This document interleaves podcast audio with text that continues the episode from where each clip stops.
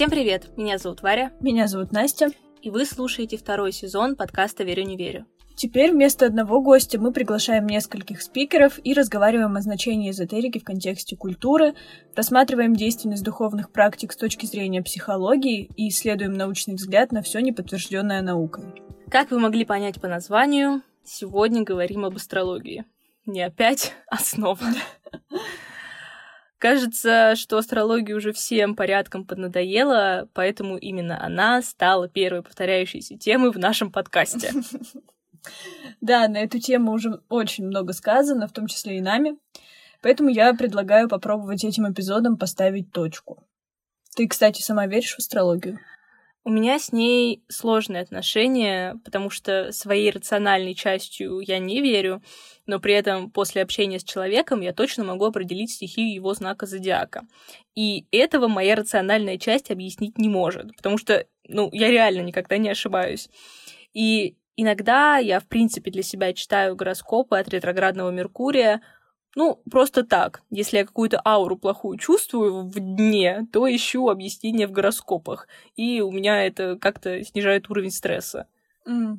Я тоже не могу сказать как-то однозначно, потому что мне просто прикольно находить какие-то совпадения или воспринимать человека через призму его знака зодиака.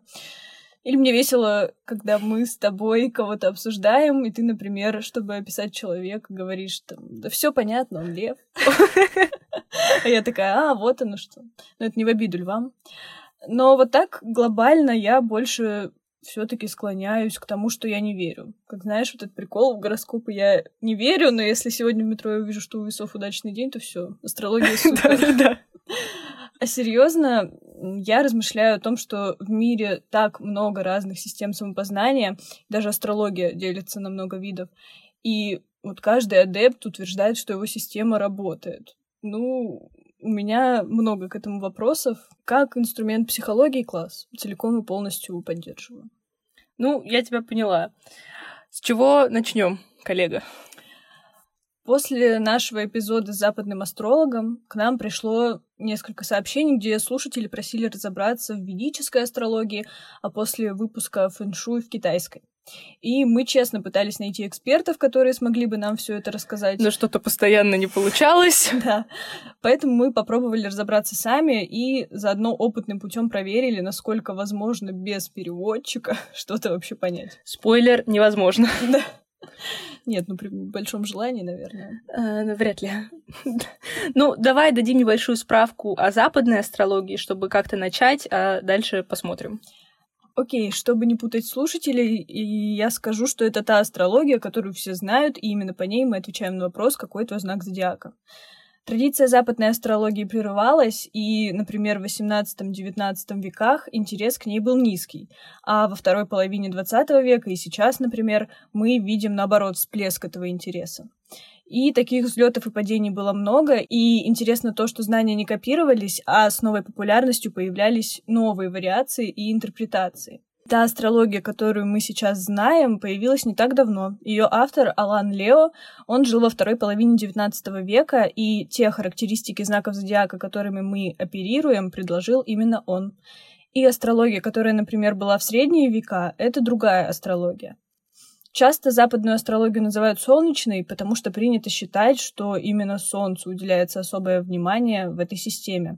Однако опытные астрологи это отрицают и говорят, что люди, рожденные под одним знаком зодиака, могут быть диаметрально разные, и профессиональная астрология все-таки исходит непосредственно от расчета индивидуальной натальной карты. Вот, кстати, про расчеты. От них исходит одно из основных отличий между восточной и западной астрологиями. И если коротко, то ведическая астрология учитывает изменения в движении Земли по отношению к Солнцу, а западная астрология нет. Ну, это довольно сложная тема, поэтому, если ты не против, я передам слово Антону Бирюкову, астрофизику, кандидату физико-математических наук и старшему научному сотруднику лаборатории космических проектов Государственного астрономического института имени Штернберга. Вот Солнце движется по созвездиям в течение года. Допустим, в апреле оно находится в каком-то созвездии. Не знаю, в каком, но в каком-то находится. Так вот, через несколько тысяч лет оно будет находиться в другом созвездии. Потому что ось вращения Земли медленно поворачивается в пространстве. Она описывает некоторый конус с периодом 25 тысяч лет, есть прецессия. И у нас, э, если раньше Солнце еще 2000 лет назад, в марте, э, в день там, э, весеннего равноденствия, который вот был в прошлом месяце, попадало в созвездие Овна, то сейчас эта точка, она сместилась на одно созвездие, там, как можно сказать, вперед, или, назад, как, смотря как считать. В общем, она сместилась, сейчас она уже в другом созвездии. Вот, я не очень хорошо это держу у себя в голове, в каком именно созвездии, но она сместилась на одно созвездие. И с астрономической точки зрения она уже не приходит в Овен. Вот. И, короче, так получается, что ведическая астрология отслеживает фактическое расположение созвездий по отношению к тому, как наша Земля движется вокруг Солнца. А западный зодиакальный календарь статичный и привязан к четырем точкам – равноденствий и солнцестояния, то есть не привязан к зодиакальному календарю, который использует астрономия. Это, кстати, интересно, учитывая, что астрология и астрономия на Западе долгое время были тесно связаны. Согласна. И, насколько я поняла, Прецессия — это вообще единственное, что менялось в ведической астрологии, потому что сама техника расчетов и интерпретации, которые мы можем получить сейчас, идут корнями на тысячи лет назад. В этом есть свое очарование, и по этой же причине в ведической астрологии намного больше духовности. В ней есть понятия, близкие для восточных культур, вроде кармы, души, и в том числе рассматривают прошлое воплощение человека. Ну, по моим ощущениям, ведическая астрология сложнее для новичка, чем западная. Я строила свою карту, но это что-то совсем на другом языке. Я думаю, это опять же из-за тесной связи с культурой и человеку хотя бы без базовых знаний восточных религий будет, правда, очень сложно. И то же самое я могу сказать про китайскую астрологию. Это оказалось намного сложнее, чем ежегодная смена покровительствующих году животных, которые мы постоянно отслеживаем. И если вы попробуете сейчас рассчитать свои показатели по времени и месту рождения, очень вряд ли вы что-то интуитивно поймете. Мы не смогли. Да. И дело не только в культурном бэкграунде, но и в целом в концепции, потому что вообще неверно говорить китайская астрология, потому что в китайской системе Бадзи нет никакой связи с небесными телами. В ней речь идет о движении энергии во Вселенной и том, как она влияет на человека в зависимости от места, года, месяца и часа рождения. А в эти четыре параметра заключен, скажем так, код человека. Поэтому по-другому эту систему также называют четыре столпа судьбы. Эти столпы при расчете выглядят как табличка с четырьмя столбцами и двумя строками. В первой строке месту, месяцу, году и часу рождения присваивается одна из пяти основных энергий. Дерево, огонь, земля, металл или вода. И каждая из этих стихий еще находится по знакам мужской энергии инь или женской энергии янь. А во второй строке месту, году, месяцу, часу рождения присваивается энергия одного из 12 сезонов, которые обозначаются животными. Получается, из этого сочетания энергии и животных и складывается 8 иероглифов Бадзи. Все эти энергии и звери находятся в постоянном взаимодействии, они любят и ненавидят друг друга, объединяются в постоянные временные союзы, наносят вред или, наоборот, помогают, защищают и способствуют проявлению лучших человеческих качеств. Как это интересно, но одновременно как будто бы очень сложно. Да, очень. А вот эти знаки года, которые мы знаем, они по Бадзи? Ну, вот то, что мы родились с тобой в год дракона, например. Да, но все-таки символ года это не главное. Основная характеристика это все-таки день. Вот ты, например, водяная крыса, а я древесная обезьяна. Но что с этим делать, непонятно. Потрясающе. Видимо, отдельного эпизода об Адзи нам с тобой не избежать. Видимо. И, кстати, еще из интересного. Помимо четырех столпов судьбы, которые указывают на основные характеристики человека, с которыми он родился, то есть на его потенциал. В расчетах Падзы также есть столпы удачи, которые рассказывают о возможностях и шансах, которые появляются в жизни человека, и они сменяются каждые 10 лет и этим периодам также соответствуют стихия и животное. И так как главный бадзи — это взаимодействие энергии и стихий, какие-то десятилетия будут для вас более удачные, а какие-то, наоборот, более сложные. Судьба считается хорошей, если она поддержана хорошей удачей. То есть, чтобы человек добился в своей жизни успеха, ему нужна хорошая комбинация четырех столпов судьбы и подходящие для его личности элементы в столпах удачи. Ну, 10 лет неудачи звучит как-то грустно. Ну, это тебе грустно, а Бадзи для того и создано, чтобы ты узнала о предстоящих трудностях и просто старалась больше. Э, будь внимательнее, наладь фэншуй, э, больше взаимодействуй с людьми, чьи стихии не конфликтуют с твоей, и все у тебя будет нормально. А у меня сейчас какой период? Я теперь тебе ничего не скажу, просто старайся всегда. Вообще и для ведической астрологии, и для китайской системы Бадзи характерна, скажем так, междисциплинарность. Они неразрывно связаны с культурой, и рассматривать, например, ведику стоит также совместно с юрведой, медитациями и йогой, а Бадзи с китайской медициной и фэншуй. А западная астрология — это все таки такая отдельная система, потому что, как мы помним, долгое время она стояла в ряду наук, и, например, медицина Аристотеля базировалась на тех же принципах, что и астрология той поры. А в западных университетах в средние века студентам медицинских вузов нужно было знать астрологию, чтобы при помощи гороскопов прогнозировать заболевания, выписывать лечение, и это было в Европе вплоть до XIX века. А потом эта практика ушла, потому что стала просто непопулярна среди студентов, и астрологию вытеснили, так как пришла ньютоновская наука на смену философскому подходу Аристотеля. Я вот все равно как-то не могу сформировать свое отношение к этим разным подходам, потому что, с одной стороны, как будто влияние небесных тел звучит убедительнее, а с другой стороны, хотя физики в прошлом выпуске нам и ответили, что никакой вселенской энергии не существует, мой иррациональный мозг, склонный к романтизации и мистификации, не очень хочет в это верить.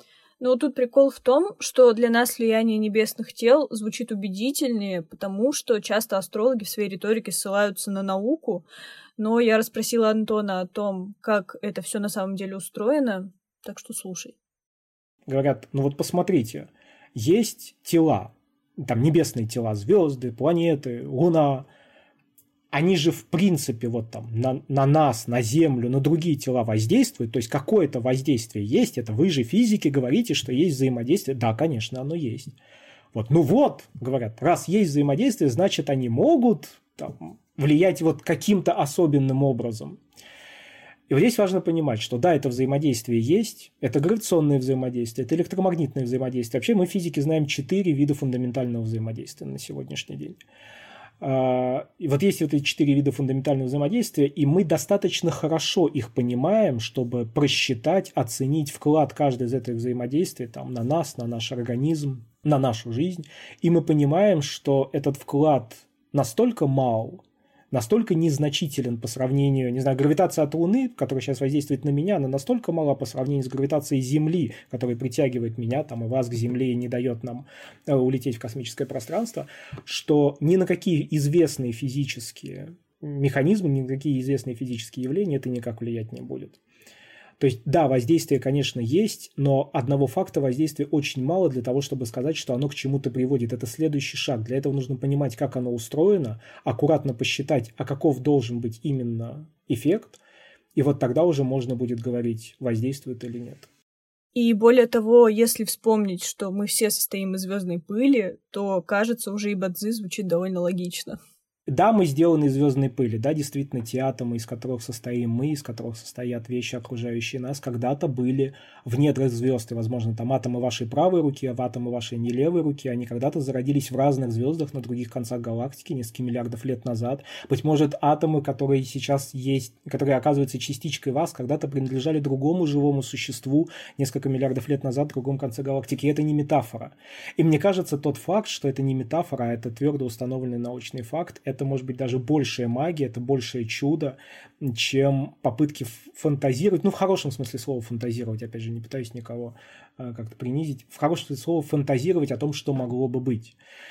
А, мы можем вспомнить, не знаю, квантовую теорию, которая тоже совершенно восхитительная теория, в каком-то смысле магическая. Та теория, которая позволяет вот как раз сейчас, допустим, записывать мой голос, потому что я его записываю на мобильный телефон, на гаджет, гаджет, в котором много микроэлектроники. Эта микроэлектроника работает в том числе благодаря квантовым эффектам. А, и вот эта квантовая теория, она говорит, что да, мы не вполне ограничены вот тем телом, в котором мы сейчас находимся, в том плане, что ну, любая частица, а, то, что мы называем частицей, она в некотором смысле, в теоретическом смысле бесконечна в пространстве. И мы сейчас находимся здесь, да, но некоторая часть нас сейчас находится на Марсе. Вот. Но это настолько малая часть, настолько исчезающе малая, что никогда в реальных экспериментах, в реальном опыте мы это не прочувствуем. И вот это вот еще одна важная особенность э, науки, естественно, научного знания. А почему наука отвергает э, там, магию, ту же самую астрологию? На самом деле не отвергает, она просто о них не думает. Потому что наука начинает думать только о том, что реально себя проявило в ощутимом опыте. Если что-то себя не проявляет в ощутимом опыте, то это науке не вполне интересно, потому что непонятно, что с этим делать. И еще интересно то, что, как мы говорили в прошлом выпуске, из-за того, что наша осведомленность устройством мира обычно ограничивается какими-то отрывочными знаниями из школы, а проверять какие-то научные факты очень сложно, то некоторые адепты эзотерических учений на этом спекулируют. Согласна, но здесь хочу подчеркнуть некоторые адепты, потому что лично мы с тобой часто встречали экспертов, которые к духовным практикам относятся как к системе верований, не приплетая к аргументации науку. Вот они крутые. Да, безусловно. И забавно, что ты упомянула, что наше, скажем так, представление об устройстве мира часто ограничивается школьными знаниями, потому что когда я разговаривала с Анной Сильницкой, кандидатом психологических наук и психологом-консультантом, она упомянула это как одну из причин, почему люди вообще обращаются к эзотерике. Опять же, да, э, изо всех там медиа несется какая-то идея, что мы должны понимать, что мы хотим, и сами строить свою жизнь. Но на самом деле строить хорошие отношения со своей жизнью нас не очень-то учат, да, не очень-то учили. Ну, то есть в этом есть некоторое такое двойное послание. Знаешь, мы тебя вот э, учили опираться на доказательную медицину и достижения науки, а теперь и, иди живи. И будь счастливым еще, да, потому что иначе ты неудачник чертов. Вот. И ты такой идешь и понимаешь, что тебе опор не хватает в целом, да, для смысла порождения, для вообще нахождения смысла, да, вот в этом во всем этого не хватает. Вот. И тогда тебе говорят, ой, ну это очень смешно, там, метафорические карты, или там медитации, или вот, значит, астрология. Но, ну окей, ну смешно. Ну дальше что? Ну, это вообще очень логично, учитывая, что в общеобразовательных школах не преподают там философию или психологию, а проблема самоидентификации в старших классах беспокоит тебя куда больше законов всемирного тяготения. Эзотерика довольно простой способ найти ответы на свои вопросы.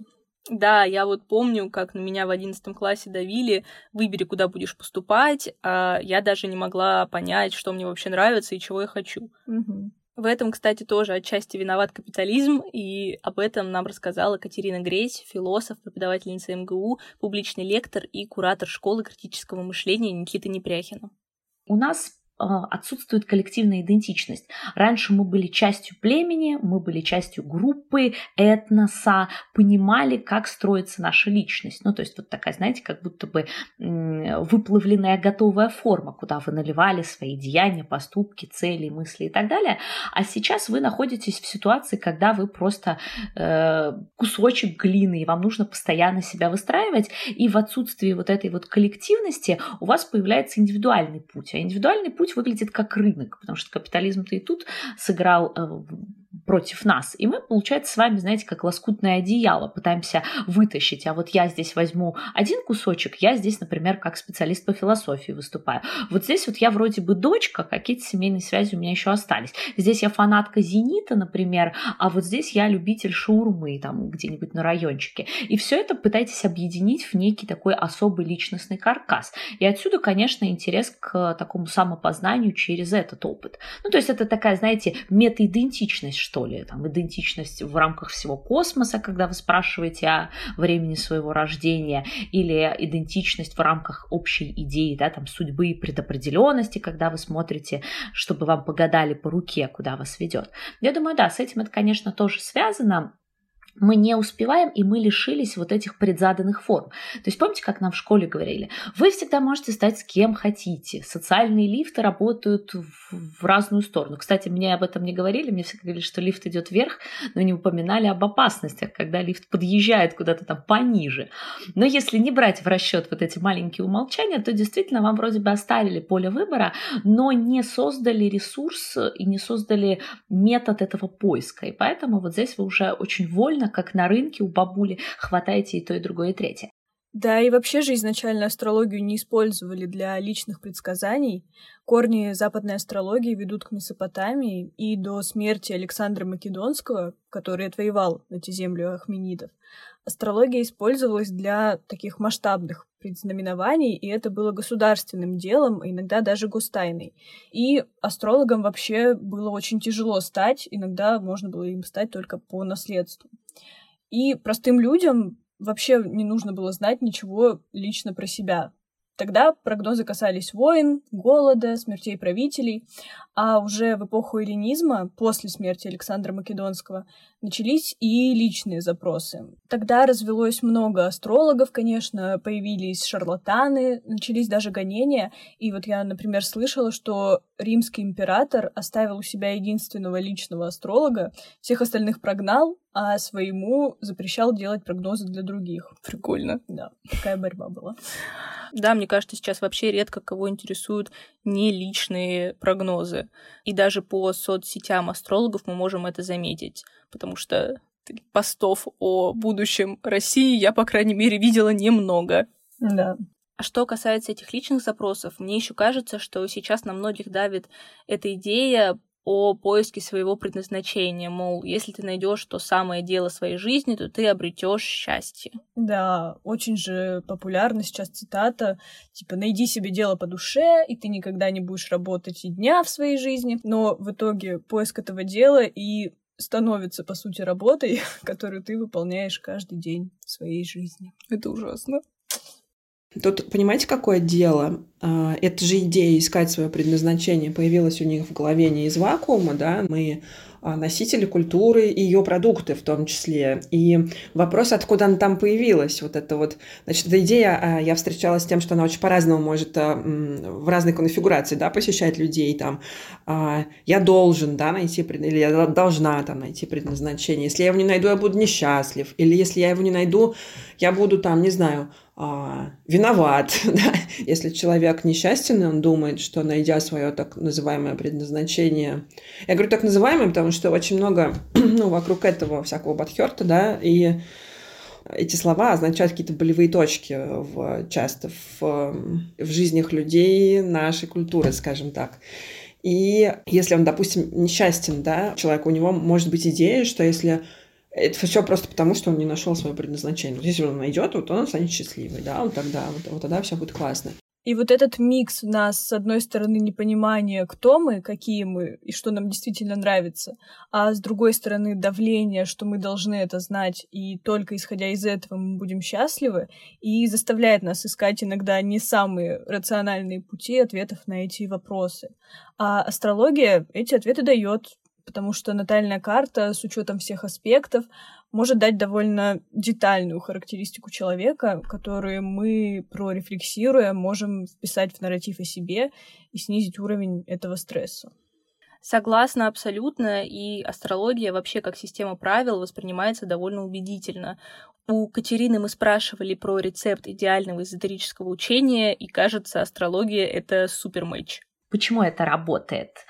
Во-первых, потому что формулировки максимально абстрактные, ну вот в духе того, что мы с вами уже упоминали, как бы обращая внимание на такую астрологическую проблематику, в духе эффекта Барнума Форрера, когда вам пишут какие-то общие фразы, которые, в принципе, подходят для каждого человека. Ну там, в духе «Вы нуждаетесь в любви и восхищении, тем не менее критично относитесь к себе». Бинго, попало? Оп, сразу на крючке. Вы обладаете большим потенциалом, самое любимое, который вы не используете ради собственной выгоды, а надо бы. Или иногда вы всерьез себя спрашиваете, приняли ли вы верное решение, сделали ли вы то, что вот нужно было сделать. Или вы любите перемены и разнообразие, но вам не нравится, когда это происходит слишком уж намеренно, слишком уж интенсивно. Узнаете себя в этом? Так что выбираем общие абстрактные формулировки, это первый секрет. Постараемся снабдить, добавить сюда какой-то историчности, то есть здесь нужно либо сослаться на авторитеты, либо показать, что это уже использовалось, объясняло поведение французских королей, например, или что-то подобное. Можете добавить чего-то коллективного, но здесь, вы знаете, в духе сразу масштабируете свои проекты. У вас должно быть как можно больше адептов, и вот этот вот наш внутренний конформизм, он позволит уверовать как-то побыстрее. Старайтесь добавлять да, в свой прогноз, в свою аргументацию эмоционально-моторные элементы. Ну, то есть такое вот закрепление, я уж не знаю, называется это якорение или там не совсем, но, по крайней мере, когда у вас появляется какое-то специфическое действие. Помните, да, чтобы не сглазить, плюем, стучим по дереву. И вот вы уже повторяете, повторяете это постоянно. В комбо, когда это не является продуктом логической обработки, у вас появляется очень мощная система, да, скрепы в этот счет. Ну и, конечно, добавляйте метафоричности, потому что я вот думаю, что успех современных Таро как раз связан э, с тем, что в Таро ты можешь свои же желания увидеть и интерпретировать. Ну, то есть тебе показывают картинки, там нет какого-то предустановленного смысла, нет очень четкой системы толкования, есть очень размытая такая большая рамка. В нее попасть достаточно просто, и ты тут узнаешь себя, как в этом зеркале. Я думаю, что очень многие используют как раз старую для этого. Я слышала, что что-то подобное есть даже в психологических практиках в духе метафорических карт или там феми, феминистская таро существует. В общем, она позволяет тебе твои мысли в какой-то конкретный образ, да, все-таки мы это э, грешим тем, что тяжело подобрать формулировки, тяжело найти картинку, у нас какое-то общее абстрактное искание или какая-то внутренняя интенция непонятная, а тут вам вот здесь и сейчас готовая идея. Я думаю, что вот берете историчность, набираете как можно больше народу, ну или, по крайней мере, показываете, да, в духе старых советских экспериментов, что каша вкусная, и даже если каша невкусная, все будут кивать вам, снабжаете это абстрактными общими идеями и добавляете возможность личного узнавания, то есть добавляете возможность высказаться, проинтерпретировать, и у вас получается идеальная эзотерическая практика.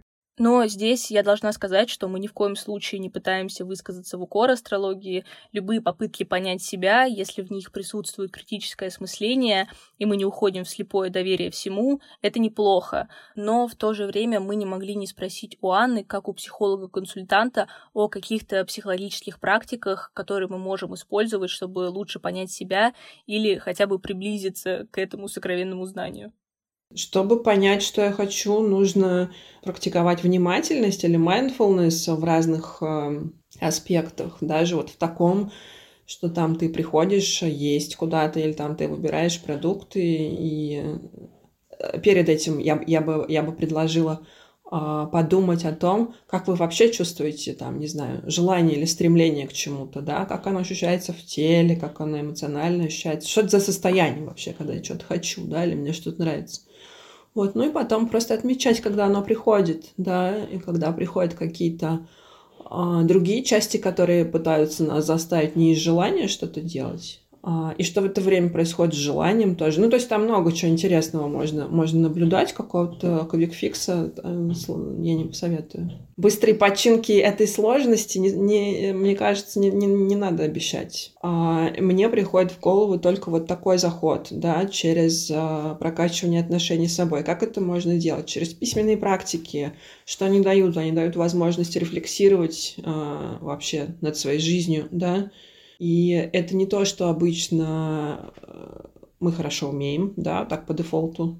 Кто-то в этом более талантлив, кто-то менее, но это не означает, что мы можем э, забить на э, обработку своего опыта таким образом, да, то есть важно обрабатывать свой опыт и пользоваться для этого разными опорами. И это могут быть там и самостоятельные штуки, и чтение книжек, и там какие-нибудь странные духовные практики, и та же историческая история вся. ну, то есть я вижу, что люди а, а, думают об нее, о себе, да, и а, очень, очень образные штуки думают о себе, и не вижу никаких оснований это обесценивать. И еще помимо того, о чем говорила Анна, я часто слышала, что для того, чтобы понять, какое дело будет тебе приносить удовольствие, нужно вспомнить, э, что тебе искренне нравилось делать в детстве. А еще прикольно пересматривать старые фильмы, которые ты любил в детстве или подростковые годы, потому что часто в них мы находим себе ролевые модели, которым вольно или невольно следуем. А потом пересматриваешь их и понимаешь, насколько поведение героев, которые тебе нравились, было деструктивно.